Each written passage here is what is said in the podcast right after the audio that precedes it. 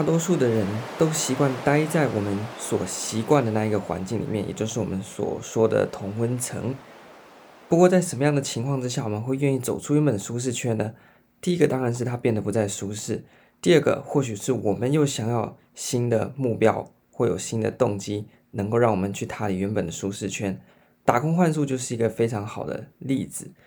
那什么原因会让我们决定离开我们原本所习惯的工作、生活或者是学业等等的环境，而到一个不同的地方去体验不同的生活，用自己打工的方式来交换在当地的久留呢？在这一集里面，我们要谈一下打工换宿的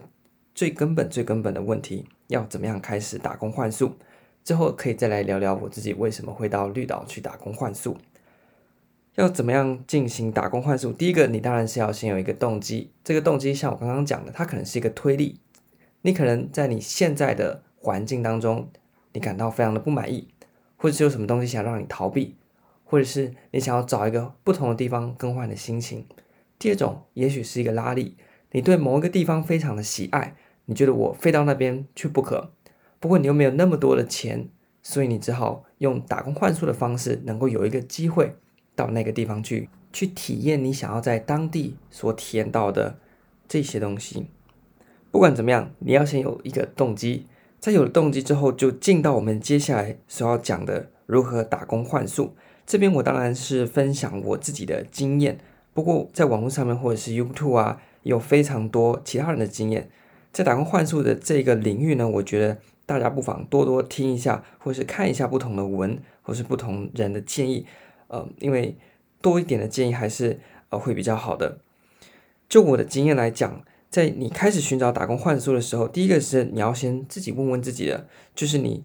希望的地点在哪里？有的人可能希望在花东，有人希望去离岛，或者是干脆就在大都市都可以。第二个是你希望做什么样的工作类型？一般在打工换宿主要都是以旅宿业居多，可能是帮忙民宿的啦、饭店的啦。等等的，不过有一些比较不一样的，像是在呃冲浪店啊，或者是在牧场啊，或者是在呃可能披萨店啊之类等等的。所以你要先知道你自己想去哪边打工换宿，那你想要做的是哪一类型的工作，先给自己有一个底。毕竟如果它是一个你不喜欢的工作，那你在那一个地方你也会待得非常的不开心，或者是那个地方并不是你喜欢的地方，那你也可能会浪费了你在那边打工换宿的时间。所以地点和工作，就是你自己要对自己先想清楚的。当你想清楚了你想去哪边，以及你想要做什么样的工作之后呢，接下来就是进到呃开始寻找哪边有打工换宿的机会。一般来讲，如果各位去网络上面爬文啊，或者是看 YouTube 上面，大部分有打工换宿的经验的人，都是从目前啊，都是从 FB 上面去透过这个管道去找打工换宿的机会。这边有几个 FB 的网站，我想各位在其他的呃分享文啊，或者是 YouTube 的经验文上面都可以看得到。第一个叫做“打工换宿背包环岛”，第二个叫做“打工换宿疯台湾”。非常简单，你只要在呃 FB 里面输入“打工换宿”，通常它都会推跳一些推荐，那你就逛逛不同的群组也好，社团也好，粉丝团也好。尤其是人多的，因为通常人多了，一方面很多人会想要在里面找工作，有很多的供给，当然就会有很多的需求，就是那一些想要开出打工换宿名额的店家也会在里面 po 文，所以不一定限于我刚刚讲的，只是那两个是最主要的。各位可以在里面呢加入，并且呃看看有没有你喜欢的工作。在挑选工作的时候，千万要非常的有耐心。那根据的呢，就是你前面所列出来的。你希望在哪个地方工作？那你想要做什么样的工作内容？不要说因为呃我急着要投履历，我急着要出去，所以就随便的去呃投了你的履历。这样其实就算最后录录取你了，也非常可能到那个地方发现那个地方其实不是你喜欢的，或那个工作其实不是你喜欢的。这到最后呢会变得非常的麻烦。所以即便是开始已经看到了哇琳琅满目的工作呢，还是要回到你一开始给自己设定的。哪一个地方以及什么样的工作内容，这两个方向还是要维持住的。接着就必须要非常有耐心的去筛选非常多不同的工作的资讯，在里面可能你可以像我那时候在找绿岛的时候，哦，我看了非常多绿岛民宿的啦，或者是餐厅的啦等等的，都在上面 po 了征才的文章，所以我就一篇一篇看。那你就开始在心中看到喜欢的，你就先把它储存嘛。那储存或者是你把稍微记一下，诶，是哪一家？那它的资讯先稍微留一下，或者是复制。像我就做一个剪贴簿，把那个时候，像我在大概四月左右的时候开始希望找暑假的打工换宿，那那个时间其实已经算晚了，所以我就把。那时候网络上找到有开缺的店家，全部把它列在我的剪贴簿上面。之后呢，开始一个一个筛选。怎么样筛选呢？就是把好看、看起来好看，或者是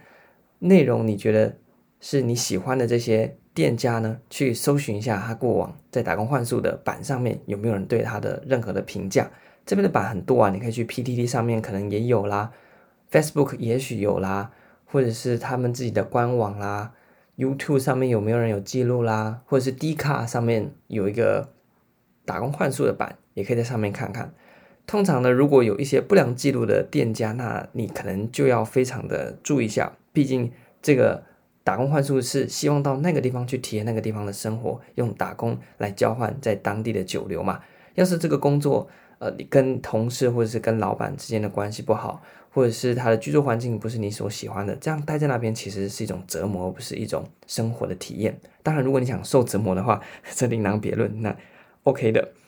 不过还是要先去搜寻，这这个工作我认为是最重要的。如果你遇到一个雷店家，那真的非常的麻烦，尤其是呃最近啊非常多可以在 D 卡上面啊，或是 PT 上面看到一些不好的打工换宿的经验。那比较恐怖的可能是面临到一些骚扰啊等等之类的，这个就不是打工换宿你一开始所期望遇到的。所以为了避免后面发生这么多的麻烦，在一开始筛选店家的时候，真的是要花比较多的心力。一方面呢，你在收集各个呃你希望交换地区的店家资讯，同时你也把几个看比较顺眼的店家开始去搜寻一下，他过去有没有人在那边打工换宿，他们有什么样的评价。OK，这个是过去人们的经验，去找找看有没有。如果没有的话，你可能先把它保留一下。它可能是新开的，当然没有，或者是它可能有其他因素，所以网络上面比较少有关于它的评价。这个部分正反面都要有。那除了大家主观的过往的经验分析之外呢，主呃另外一个方面，你也要去看看店家开出来的条件是什么。可能像在绿岛，很多都说你待满一个月，它可以提供给你来回的交通补助。或者是温泉券，或者是你待满两个月，他加码给你去深潜等等。那如果你本身就是对潜水非常有兴趣，也希望在那边考照的，有些店家就会说，如果你待得够久，可能用非常便宜的价格，他就能够帮你考到一张潜水证照。诶，这可能就变相的更符合你的需求。这些店家你就可以特别的再拉出来。如果你都没有的话，那你也可以看看不同的店家开出来的条件，其实都非常的不一样。这边可以注意的几个点，第一个是他的工作时数，毕竟是打工换宿，它并不是一个正职的工作，所以在时间上面，基本上你必须注意的是，它会不会有超时的问题。通常超时的问题到最后都变得非常麻烦，因为如果你整天都在那边工作，没有你自己在当地深入当地的时间，那这个打工换宿基本上是没有意义的，因为你不是去那边工作，你是希望透过工作的方式能够。去体验当地的生活，所以不能偏重，你不能完全都不工作，偏只在那当地生活，这很不行。你也不能全部都在工作，而忽略掉你希望体验当地生活的这个目标。所以工作时数非常重要。第二个是他有给你什么样的福利，可能有的会给一些一个礼拜可能几百块或几千块的零用金，或者是他有没有保险呢？或者是在交通补助上面他有没有提供呢？这些呢你都要把它列出来，就是跟钱有关的这个项目呢也。自成第二项，第一项是工作时间，第二项是这个嗯钱的部分，第三项就是我刚刚讲的其他福利。也许在绿岛或者在这个小琉球兰屿有很多可能他会提供给你一些活动免费的参加，或者是一些他们配合店家能给你不同的优惠，这个呢也是一个可以比较的地方。那第四个呢，就是不同店家呢他们的经营风格，这点呢就不会从他们。开出来的条件上面看到，而是你必须去看他们的 Facebook 或者是他们的网站，去看看他们的风格是不是你喜欢的。也许你觉得，哎，我做什么都可以，那你点进去看看，看看他们的店家，看看他们的整体环境。乍看之下，毕竟你还没到当地嘛。如果你在网络上面看他们的这些内容就觉得非常不顺眼的话，那当然就不会列在你的项目之内。像是你可能比较喜欢爱干净，但是他的这个居住环境看起来就普普通通，那特别介意的人他就不会去选这项了。OK，有些店家呢，他会特别的写说会让员工住在什么样的地方，那这也是包含在我刚刚提到员工福利的部分，这点你也可以稍微注意一下。有的他可能是自己住呢，还是另外再有一个地方住，而不跟假设旅宿业啦，他可能不是住在他的旅宿业的。本本栋就是他的饭店里面，而是他旁边有另外一间，他让你们住在可能员工宿舍之类的，或者是几个人一间呢？是不是男女共宿的呢？或者是他有没有独立的卫浴啊？等等这些可能大家会比较介意的部分，很多细节大大家都要非常的在意去做比较。你真的不要随便，因为如果你前面随便了，后面遇到了麻烦，机会会变得非常大。好，所以。这到现在已经进到你到 FB 逛完了社团，也收集了各种店家资讯，去进行网络上面评价的搜索和他们开出来条件的比较。之后呢，你应该要差不多列出五六间到十间的店家数，是你看的比较顺眼的。当然，如果你没有那么多间也没关系啊，只是投多间一点的，录取的机会会比较大。接着就开始写你的履历，在写履历的时候呢，不用像在一般投。大公司写的那么详详细细，毕竟这是一个打工换宿的过程。在写的时候呢，基本上你只要具备以下的项目就可以了。第一个当然是你的姓名，那你要简单的自介一下你自己，你的背景、你的学历是什么，你的工作经验是什么，那你有什么样的能力，以及你希望在当地透过这个换宿过程，你有什么期望？通常不太不太，除非店家指定，一般人不太会写到期望。可能就包在自介里面写写说，因为怎么样的原因，我希望到当地。不过如果你想要比较脱颖而出的话，也许你有更强烈的动机去写，为什么会希望到这个地方来打工换宿？我在这个地方又希望透过打工换宿的过程去学习到什么？像我当时候在投的时候，我就写到，当时候这这可能是在其他集会聊到我为什么会选择绿岛当做打工换宿的地点这个原因啦。反正呢，我那时候的期许里面就写到。因为当时候对台北的这边的这个学术的丛林感到非常的厌恶，所以我写说希望能够换一个地方，也许在打工换宿的过程，在看海啊，或者是在绿岛上面的生活，能够让我在硕班的人生最精华的两个年头里面，能写出一篇带着海洋气息，而不是像一般都市学术丛林那样子冷冷冰冰的论文。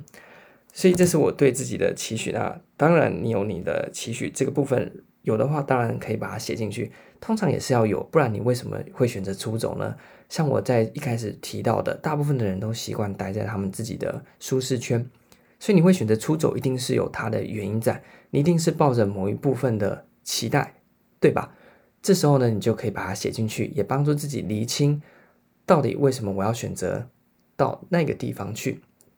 在。你回来之后呢，你也可以再重新打开看看，当时候我为什么会离开。在幻术结束之后呢，也可以让自己重新看看你自己有什么样的改变，或你的期望有没有获得满足。所以刚刚再重复一次履历应该要写的部分，第一个是你的姓名，第二个是你的自我介绍，包含你的学历啊、工作经验啊等等的，有有强项都可以放进去。接下来是你有什么样的能力，也许你有证照，或者是你有。什么样特殊的才艺也可以写进去。接着是你有什么样的期望。最后呢，通常店家都会要求你提供一两张或三四张最近的照片。为什么呢？毕竟还是要看一下你到底是谁嘛。这时候提供照片的时候，还是奉劝大家不要提供修图修太大的图片，不然真的会闹笑话。像在绿岛，我就听到好几个因为履历上面照片跟本人照片差太多的笑话。所以啊，在提供照片的时候呢，确实提供你真实的长相就好了，不要觉得好像美的就比较容易被选上。如果那个店家是基于你的这个美色啊，或者是你的外表去选你的话，那你也可以反推。通常这种店家会是一个好的店家吗？我想这是一个大家可以思考的。不过也是要看一下那个店家。如果那个店家就表明他就是需要长得漂亮的人，或者是长得帅的人去的话呢，那你也同意这样子的评选标准或他们店的风格。你也喜欢，那当然没问题。不过就一般人的判断来讲呢，也许你必须要透过这个方式去考量一下，这个店家适不适合你。OK，在这边履历完成了，不用写太多，大概一页到两页就好，因为店家也没有那么多时间去筛选。做生意啊，才是大家的重点。你想想看，他们白天工作那么忙，晚上又要看那么多履历，你如果写的漏漏等，像在写备审资料的话呢，他们根本就不会有时间看，直接就把你刷掉。除非你做的特别的精彩，不过一般不太可能啦。好，到这边赶快把你的履历简单扼要的写完，让人家快速认识你之后呢，就准备进入投稿的部分。在投稿或者是投履历的方面呢，刚刚你已经整理出了你喜欢的店家或你比较盖的店家，不要怀疑，你把它全部都寄出去就好了。不要想说，我先投一家看看，如果这家不行，那我再换另外一家。通常呢，每一家回复的速度都不一样，有的可能他没有录取你，他就不通知你，那你要在那边干等吗？有的可能两个礼拜，有的可能一个月，或者是他可能临时突然原本有人，现在没人了，他赶快寄信给你，所以不要等。你有兴趣的那几个店家，你就分批的把所有的履历给投出去。不过这边有个小小的撇步啦，针对不同，如果你投的店家的属性是不一样的话，也许你可以稍微调整一下内容。像是我那时候除了投民宿之外呢，我也投了餐饮店。那这时候如果你有在这两个方面稍微做一下区隔，毕竟给不同的店家看，他们是不同的经营类型，他们可能会需要不同的人才嘛。如果你刚好有对应到这两方面的专长的话，那你可以在两个不同的店家的履历版本做一些调配，写出适合这个店家的能力，你的能力适合这个店家的部分啦，这样会增加你被这个店家录取的几率。好，开始投稿，投稿。接着如果有店家回复你说，诶，你已经录取了，接下来你就去跟店家做后续的联系。通常呢，这个联系的部分非常重要，他可能会限时你在两天或三天之内要回复他说你是不是确定要来。如果没有确定要来，他们就把机会让给别人。所以记得你在投稿之后，每天都要稍微看一下你的信箱。如果你运气比较好，有好几家店家同时要录取你的话，这时候也不要忘记一个礼节，虽然他们都不会跟你接触，如果你没有到他们店里的话，不过还是要记得，如果你决定去 A 店，那么其他录取你的店还是要记得写一封信。在他们指定的时间内，或尽快的告诉他们说：“哎，你因为有其他的安排，或已经有其他家录取你了，就没办法，呃，再到他们的店里面去帮忙。这样的话会好一点，你也不用担心说哦会怎么样。毕竟大家就是在商场上面嘛，所以你有讲什么呢？尽快的告诉他们，他们也好做安排，这样大家都会比较方便。而且呢，如果像绿岛这种小岛的话，店家和店家之间通常都是认识当地的人和人。”的联系是非常强烈的。要是你的名气在其中一间抽掉，他真的非常不爽的话呢，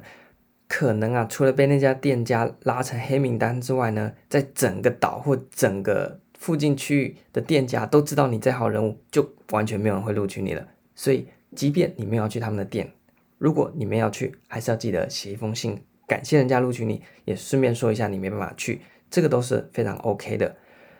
那如果好几家店都同时要录取你，这时候你就进行一个抉择。那抉择的标准也是我刚刚有提到那几个点，因为现在好几个选择了嘛，所以你就不用担心说喂，你会不会上，而是你可以去选择真正是适合你的。方面有哪一些呢？刚刚已经提到了他的工作时数啊，他的工作环境你喜不喜欢啊？那他的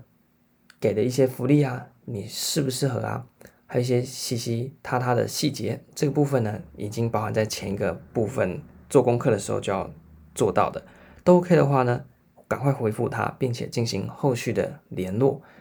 基本上到这边，你已经完成了打工换宿，从你自己确定要换宿到投履历，以及你被店家录取的这个步骤。好，基本上所有的打工换宿过程就是这样。不过如果你后面没有都没有店家录取你的话呢，这就要另做打算，你可能就必须要再扩大你的范围。不过有一个必须要讲的是一个抉择的问题啦。你主一的第一志愿那十家哇都没有上，你可能后面还有排了十到二十名。不过这些店家会被你排到那么后面，或你不是你的第一志愿，可能是因为他的刚刚抢到那些条件你不是那么的喜欢。这时候你就面临一个抉择：如果你还是坚持要去那个地方，还是坚持要到那个地方去换宿的话，你就必须思考说，到底你为什么要去换宿？因为那些店家可能就不是那么符合你自己的个性，或者是那么符合你的期望。就算你到了当地，你真的会做得开心吗？或者是你就要换个地方去尝试看看了？这都是非常重要的点，大家一定要在投履历表的时候，或是决定要去某个地方换宿的时候，就要想得非常清楚。毕竟打工换宿真正的目的，我想啦，不管你是什么的原因，主要呢还是希望用自己的体力、用自己的劳力取代金钱，到当地去体验当地的生活也好，去学习一技之长也好，或是去嗯认识朋友都好，你还是希望快乐的在那个地方度过。而不是每天都做得非常痛苦，那跟店家吵架，最后把版面闹大，这都不是我们所希望的。所以在一开始做功课的部分，就是今天讲主题呢，大家一定要非常的留意，好好的规划你的打工换宿之后，在实际进入打工换宿场所的时候，你才能够确实的达成你自己的期望。以上就是今天的主题，关于如何打工换宿。好，那今天就讲到这边。如果之后有机会的话，也会邀请其他有打工换宿经验的人一起来分享看看，听听不同人怎么样找打工换宿，以及他们后续打工换宿的一些经验谈。如果你对打工换宿有自己的想法或其他经验想要分享的话呢，你可以到资讯栏里面的 IG 上面去留言分享你自己的经验，或者是你有其他的问题，也可以在上面提出，我们之后可能会收集成一集，再一起来回复。如果你还是对绿岛或者是打工换宿有兴趣的话呢，就欢迎订阅这个频道。那我们就下礼拜再见啦，拜拜。